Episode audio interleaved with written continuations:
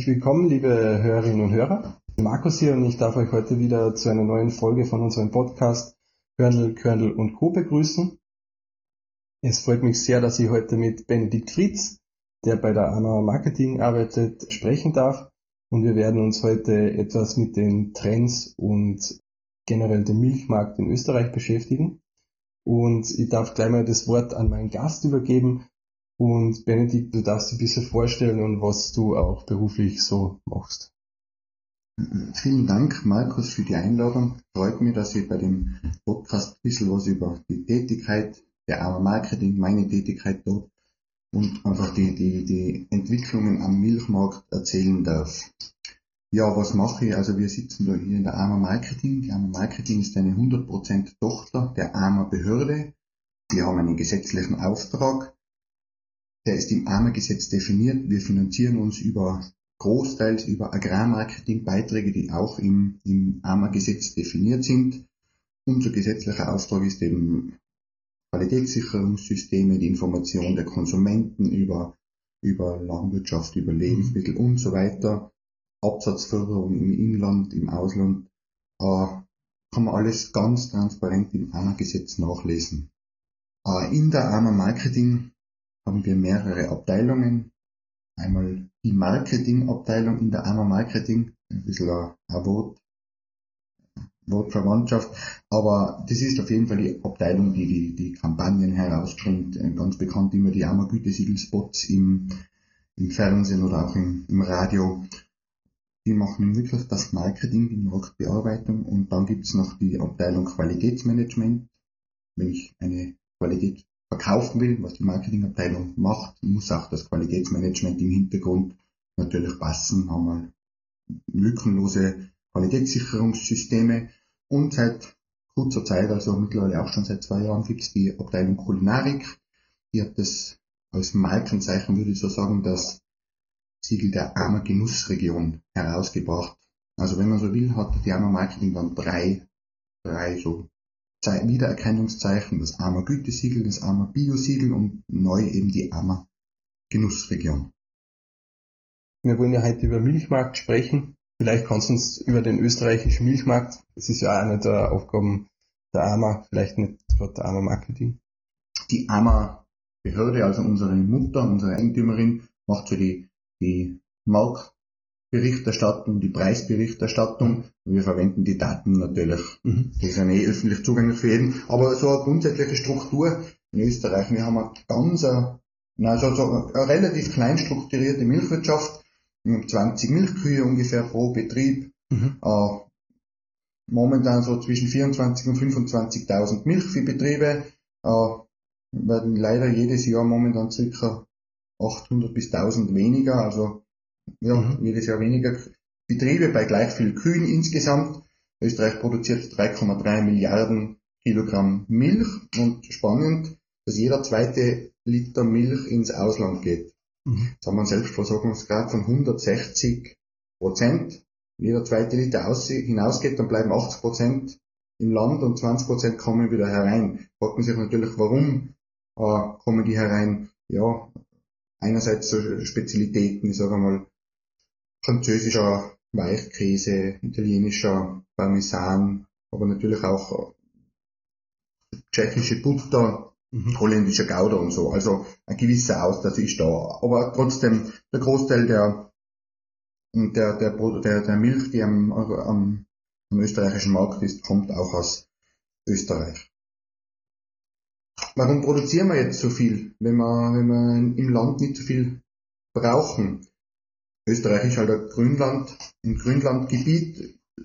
Über 55 Prozent der Landwirtschaftsfläche in Österreich ist ein Grünland und, und Grünland hat halt die Eigenschaft, dass es nur über ein Wiederkäuer oder auch über ein Pferd, aber für die Lebensmittelproduktion nur über Wiederkäuer verwertet werden kann. Also Grünland ist für die menschliche Ernährung nicht verwertbar. Mhm.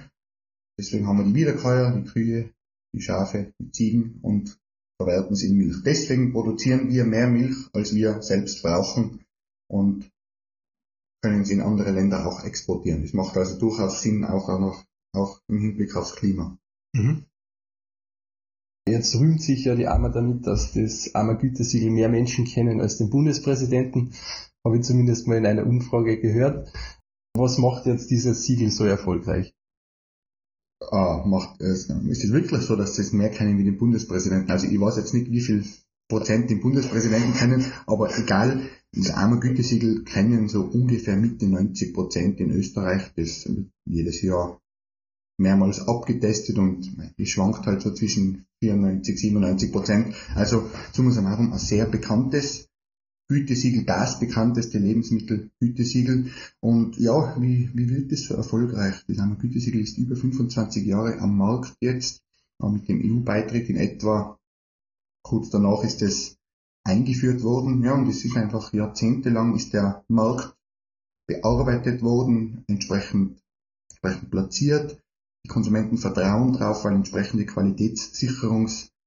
Qualitätssicherungssysteme dahinter stehen. Wir richten das einmal Gütesiegel an aktuellen Trends aus und äh, ein Hauptvorteil, so, so denke ich, wird sein, der, der Konsument verbindet das einmal Gütesiegel mit dem Staat. Wir sind, wir sind jetzt nicht direkt eine staatliche Organisation, aber unser Eigentümer ist der Staat. Mhm.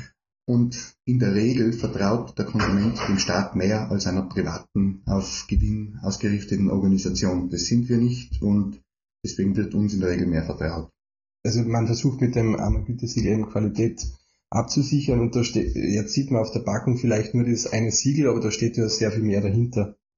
Ähm, wenn wir jetzt bei der Milch bleiben, welche Eigenschaften äh, der Milch oder welche Qualitätskriterien sind es denn da, die eben den Konsumentinnen die eben die Konsumentinnen am meisten schätzen. Nicht nur beim Milchbereich, in allen Bereichen ist es ein durchgängiges Qualitätssicherungssystem. Jetzt erkläre ich das für den Milchbereich. Es fängt beim Futtermittel an, geht dann über die Milchviehbetriebe, also die Landwirtschaftsebene, dann weiter in die Milchverarbeitungsbetriebe, also die Molkereien, bis hin zum Lebensmittelhandel. Also es ist wirklich ein durchgängiges Qualitätssicherungssystem. Es darf zum Beispiel in Molkereien nur Milch zu AMA-Gütesiegelprodukten verarbeitet werden, die von Landwirten kommt, die am AMA-Gütesiegelprogramm Milch teilnehmen. Die sind in verschiedenen Richtlinien geregelt, also es gibt dann eine Richtlinie für die Landwirtschaft, eine Richtlinie für die Futtermittelproduzenten, eine Richtlinie für die Molkereien, weil es natürlich die Themen ganz anders sind und mhm. ja.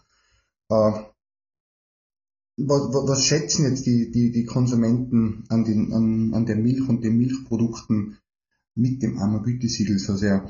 Wir haben da sehr strenge Kriterien im Bereich Lebensmittelsicherheit, Lebensmittelhygiene, Sensorik, also in der Regel sind es sehr, sehr gute Produkte, die das armer Gütesiegel tragen, aber auch auf Landwirtschaftsebene haben wir sehr strenge Kriterien. Mhm. Mehr als in allen Bereichen, mehr als gesetzlich gefordert natürlich. Mhm. Wenn wir jetzt über Produktkennzeichnung am Milchmarkt sprechen, welche Entwicklungen hast du da jetzt ihr die letzten Jahre beobachten können? Also welche Trends ähm, sind da jetzt ja ähm, gerade aktuell? Wo hat sich da was getan? Mhm. Ganz aktuell sind sehr spannende Zeiten in der Milchwirtschaft. Ganz aktuell ist der, der Trend der Nachhaltigkeit, ich sage mal Stichwort Farm to Fork Strategie der Europäischen Kommission, gerade letzte Woche die Weltklimakonferenz und so weiter. Mhm. Nachhaltig, die österreichische Milchproduktion ist grundsätzlich nachhaltig was nicht heißt, dass, dass wir uns nicht auch verbessern könnten. Das ist eine der großen Trends und ein zweiter Tierwohl, Tierhaltung. Also ja, das sind die zwei großen Trends und dann, dann gibt's Trends der letzten Jahre. Herkunft hat der österreichische Konsument schon immer Wert gelegt, ist über das rot-weiß-rote Ammergütesiegel ja seit Jahren abgesichert. Ja, Regionalität kleinräumiger noch als Österreich gentechnikfreie Fütterung, aber das hat die Milchbranche auch schon seit über zehn Jahren umgesetzt. Also das sind so die, die Trends in etwa. Mhm. Wie reagiert man jetzt auf solche Trends? Also entwickelt man in der Hinsicht auch das AMA-Gütesiegel weiter? Ja, natürlich. Das AMA-Gütesiegel ist ständig in Weiterentwicklung. Es gibt bei uns im Haus sogenannte Fachgremien jeden Produktbereich, manchmal produktübergreifend, je nach Themen, aber grundsätzlich werden die Entscheidungen für die Milchbranche im Armer Gütesiegelfachgremium mhm. Milch und Milchprodukte getroffen. Da sitzen Vertreter des Lebensmittelhandels drin, Vertreter der Landwirtschaft, Vertreter der, der Verarbeiter, fallweise Experten aus den Ministerien, aus verschiedenen Organisationen, je nach Themenbereich, werden da hinzugezogen. Ja, und da werden in etwa einmal im Jahr, mindestens einmal im Jahr, im Anlass auch öfter, werden die Richtlinien angepasst an aktuelle Trends. Mhm. Also gemeinsam, die Ammer Marketing kann nichts für sich entscheiden, es ist mhm. immer gemeinsam mit der Branche. Mhm. Vielleicht, ich vor, was wäre da jetzt so eine aktuelle Geschichte, wo man gesagt hat, ja, da passt mal was an, auch beim Ammergütesiegel? Wie ich davor gesagt habe, die, die Megatrends momentan Nachhaltigkeit, Tierwohl, Tierhaltung, sind wir intensiv in brancheninternen Verhandlungen. Also kann natürlich da jetzt nicht irgendwas vorgreifen und, und was sagen dazu, in welche Richtung sich das entwickeln wird, aber es wird da was kommen. Mhm. Benedikt, du hast ja schon wunderbar uns erklärt, dass ihr natürlich ja als Organisation, die natürlich irgendwo ein Gesetz, deren Tätigkeit auf ein Gesetz beruht, natürlich nicht nur die Interessen einer Bevölkerungsgruppe ausschließlich berücksichtigen könnt, sondern natürlich hat man zum Beispiel jetzt als Konsumentinnen und die Landwirtinnen natürlich unterschiedliche Interessen. Siehst du da auch Unterschiede in den Erwartungen von den Konsumentinnen und den Landwirten? wie geht man auch mit diese verschiedenen, also mir fällt da zum Beispiel ein, das Bild der Idylle versus oftmals die Realität. Wie geht man dann auch mit diesen verschiedenen Erwartungen um? Ja, da gibt es natürlich unterschiedliche Konsumentenschichten. Eine, ein Teil, hoffentlich ein großer Teil der Konsumenten hat Interesse daran, dass, dass Tiere möglichst artgerecht gehalten werden. An dem hat übrigens der Landwirt auch Interesse. Es gibt auch einen Teil der Konsumenten und Konsumentinnen, die schon auch ein Interesse daran haben, dass Tiere artgerecht gehalten werden, aber denen es relativ egal ist und die dann trotzdem über den Preis einkaufen. Weil höheres Tierwohl muss natürlich auch bezahlt werden. Das kostet mehr in der Produktion. Es ist zwar, wenn ich die Tiere artgerechter halte, werden in der Regel die Tierarztkosten geringer sein, aber wenn ich mehr Platz brauche, das habe ich höhere Baukosten und so weiter. Ich möchte jetzt sogar nicht tiefer in die Kostenstruktur von so Milchproduktionsbetrieb hineingehen, aber auf jeden Fall muss Tierwohl bezahlt werden. Wie schaut jetzt das aus, wenn ich heute im Supermarkt stehe? Kann ich das wirklich unterscheiden? Was ist jetzt, welche Milch oder welcher Käse stammt von Betrieben mit mehr Tierwohl? Da gibt es jetzt ganz viele verschiedene Siegel, kann der Konsument nicht wirklich entscheiden, weil sie nicht vergleichbar sind. Um das, damit der Konsument da entscheiden kann, da wird es Markttransparenz brauchen. Und da sind alle Beteiligten der Wertschöpfungskette momentan dabei, dass sie dies schaffen. Und es ist dann natürlich auch ein Fakt, dass jeder Landwirtschaftsbetrieb ein, Unternehmen ist und, und äh, so die Grundidee von einem Unternehmen von, oder von einem Unternehmer ist, dass er Geld damit verdient. Also da die Erwartung zwischen Idylle und Realität ist da auch wieder verfolgt vielleicht nicht dieselben Ziele. Das heißt, dass wir das abbrechen auf einen einzelnen Landwirtschaftsbetrieb. Der einzelne Landwirtschaftsbetrieb wird normalerweise immer versuchen, mit seinen Ressourcen möglichst viel Geld zu verdienen.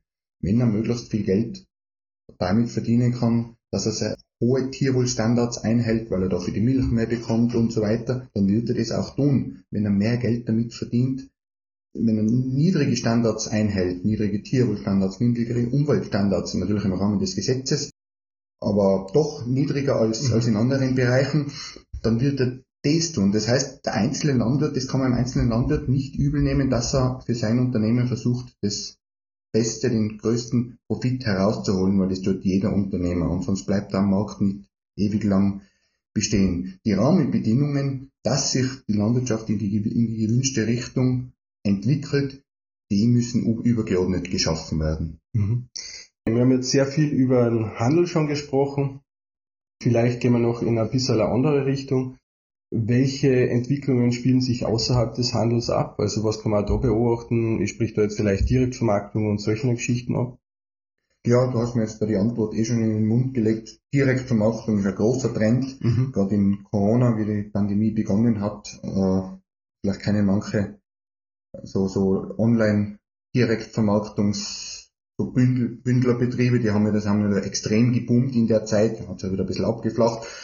Insgesamt ist die Direktvermarktung in den letzten Jahren immer weiter gestiegen äh, und das ist wirklich für manche für manche Betriebe eine gute Option direkt an den Endkonsumenten, aber auch an die Gastronomie. Ganz wichtig bei dem, äh, bei der Direktvermarktung, es muss professionell sein. Man braucht da, also, muss lebensmittelrechtlich muss alles in Ordnung sein. Es muss einwandfrei dokumentiert sein für, für, für, für, für die verschiedensten Stellen, sei es Finanzamt, sei es Lebensmittelbehörde und so weiter. Und das mhm. zieht natürlich eine hohe Arbeitsbelastung nach sich. Vorteil ist natürlich, man hat die Preise, die Preisgestaltung eher in der Hand, als wie wenn man, wenn man Rohstoffproduzent für die Molkerei ist. Mhm. Nachteil, äh, habe ich schon gesagt, eine sehr hohe Arbeitsbelastung, weil man einfach in ganz vielen Bereichen sich auskennen muss und, und, und das wirklich einwandfrei sein muss, ja. Mhm. Darf ich da auch kurz nachfragen, also wie hat sich auch die also Corona auf die Marketingüberlegungen, ähm, die man jetzt anstellt, ausgewirkt. Da standen ja mal kurzzeitig ganz andere Werte im Vordergrund, wie das eigentlich sonst der Fall war. Genau, ganz am Anfang bei Corona im März 2020, da war das Überthema Versorgungssicherheit. Die Leute waren panisch, dass sie, dass sie genug zu essen haben. Die, die Verkäufe bei Haltbarmilch, die sind in, in, in gewaltige Höhen geschnellt, dann haben sie wieder eingebrochen, das hat sich dann schon wieder eingependelt. Also das war so der, der das war der erste Wert und die Arma Marketing hat das auch entsprechend, entsprechende Kampagnen möglichst schnell umgesetzt, mhm. im ORF und so weiter, unter dem Stichwort unsere Bauern liefern. Das hat, hat sehr gut funktioniert. Und wie dann die erste Panik mit Versorgungssicherheit einmal vorbei war, dann ist eben der Trend Regionalität noch, noch viel mehr zutage gekommen und auch aus der aktuellen Marktforschung wissen wir, dass die Konsumenten nach Corona, beziehungsweise wir sind ja nicht nach Corona, wir stehen gerade unmittelbar vor vom vierten Lockdown wahrscheinlich, aber die Konsumenten legen jetzt mehr Wert auf Regionalität als vor Corona. Würdest du sagen, dass diese Trends, wo man da jetzt spricht, dann auch nachhaltig sind? Also wird diese Entwicklung nach Corona wieder verschwinden? Soll es mal soweit sein oder siehst du schon, dass da auch was überbleibt? Das hoffen wir natürlich, dass da was übrig bleibt und es wird sicher wieder ein bisschen abflachen, aber da müssen wir einfach dranbleiben als, als armer Marketing, dass wir, dass wir die Konsumenten weiterhin von der Qualität, von der Qualität direkt vom Bauern überzeugen und die Qualität mhm. ist auf jeden Fall hervorragend. Gehen wir vielleicht kurz auf diesen Regionalitätstrend, den du angesprochen hast, ähm, dann wieder ein. Einmal Gütesiegel ist ja eine Herkunftskennzeichnung. Das unterscheidet sich ein bisschen von ähm, Regionalitätskennzeichnung. Ist jetzt, würde ich jetzt mal sagen, also in der Regionalität definiert man die meisten über Distanzen und politische Bezirke und beim anderen ist es eben der Ursprung, ähm, wo das herkommt. Vielleicht da in der Hinsicht, wenn wir jetzt am Milchmarkt sprechen, ist es ja gar nicht so einfach, da äh, in der Milch, die Milch in einer Region zu produzieren, weil man natürlich, man muss zur Molkerei, die Molkerei liefert ähm, wieder an den Handel und wird dann eigentlich wieder ja fast österreichweit verteilt. Wie geht man jetzt auch damit um, dass man das auch nicht nur in der Direktvermarktung, sondern auch Österreich wieder auf die Region bezieht? Äh, eine der Aufgaben der AMA sein könnte, der Strategie der AMA. Unterstellen wir jetzt mal. Man muss das natürlich gerade in der Milch ein bisschen größerräumiger sehen, obwohl die österreichische Milchstruktur, Milchproduktion sehr klein strukturiert ist. Aber Milch ist ja ein Schüttgut im Gegensatz zum Stück, Stückgut. Beim Schwein kann ich im Prinzip jedes Schwein äh, unterschiedliche Herkunft ausloben. Wird selten gemacht, aber die Milch, wenn ich da einfach einen Sammeltank habe, dann habe ich größere Einheiten und im Ammer Gütesiegel haben wir grundsätzlich die Auslobung Österreich. Das rot-weiß-rote Ammer Gütesiegel mhm. kennt, kennen 95 Prozent. Was allerdings viele nicht kennen, dass es das Ammer Gütesiegel in anderen Farben auch noch gibt. In Blau, Weiß, Blau. Mhm. Das ist jetzt nicht Bayern, sondern Europäische Union. Es gibt sogar in der bayerischen Version auch. Es gibt in der Version mit, mit Alpenregion. Es gäbe es in der deutschen Version, in der französischen. Es gibt es in jeder Version für die ganze Europäische Union. Was hat das für einen Hintergrund? Als national anerkannte, anerkanntes Gütezeichen, ganz genau als national anerkannte Lebensmittelqualitätsregelung, muss das AMA Gütesiegel allen Erzeugern in der Europäischen Union offenstehen. Wir mhm. sind europarechtlich nicht Diskriminierungsgrundsatz und deswegen muss, kann jeder in ganz Europa, jeder Produzent, wenn er unsere Richtlinien einhält, das AMA Gütezeichen haben wir Gütesiegel und das haben wir Biosiegel verwenden, auch das Genussregionssiegel. Es wird ganz selten gemacht. Der Großteil macht das österreichische Gehen wir noch zu einem ähm, anderen Trend nach der Regionalität. Man spricht ja viel über Nachhaltigkeit und da gibt's was wahrscheinlich am Handel noch nicht gibt, aber was doch zumindest in der Wissenschaft diskutiert wird, wäre ein CO2-Label. Deshalb frage ich jetzt einfach so, gäbe es eine Nachfrage für CO2-Label auf Milchprodukten? Äh, in Anbetracht des Megatrends mit der Nachhaltigkeit, was ja Land auf Land ab diskutiert wird, auch in der Klimakonferenz jetzt letzte Woche, ist das auf jeden Fall ein Thema. Aber man kann es nicht rein auf CO2 reduzieren. Man muss da alle klimarelevanten Gase einbeziehen, die sind in der Landwirtschaft oder nicht in, in allgemein sind das hauptsächlich CO2, äh, Methan und auch Stickstoffmonoxid. Mhm. Also die drei in Summe könnte man schon in ein CO2-Label ummünzen. Aber das ist extrem komplex.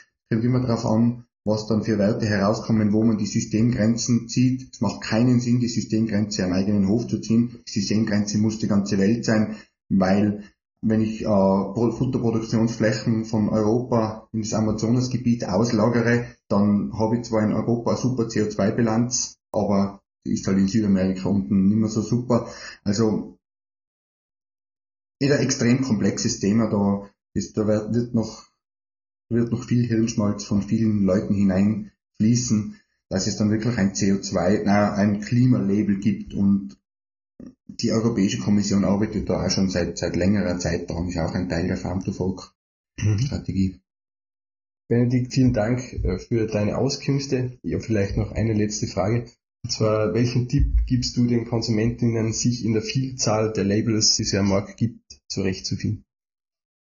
Ja, hauptsächlich, dass man auf national anerkannte Siegel setzt und sich auch die, über die Hintergründe informiert. Man muss natürlich immer hinterfragen, welche Organisationen welche Siegel auf den Markt bringen, aber national anerkannte Ammergütesiegel, Ammer-Bio-Siegel, das EU-Bio-Zeichen, die, den EU-Herkunftsschutz, so geschützte Ursprungsbezeichnung, geschützte geografische Angabe und auch garantierte traditionelle Spezialität, so das sind die, die national und auch europäisch anerkannten Siegel, die sind grundsätzlich eine sehr, guter, eine sehr gute Absicherung für, für den Konsumenten, dass er wirklich das kauft, was er sich erwartet. Er muss sich natürlich informieren, was dahinter steht. Okay. Du, Benedikt, ich bedanke mich für die Gastfreundschaft, für den Kaffee und fürs Gespräch. Danke. Ja, gern.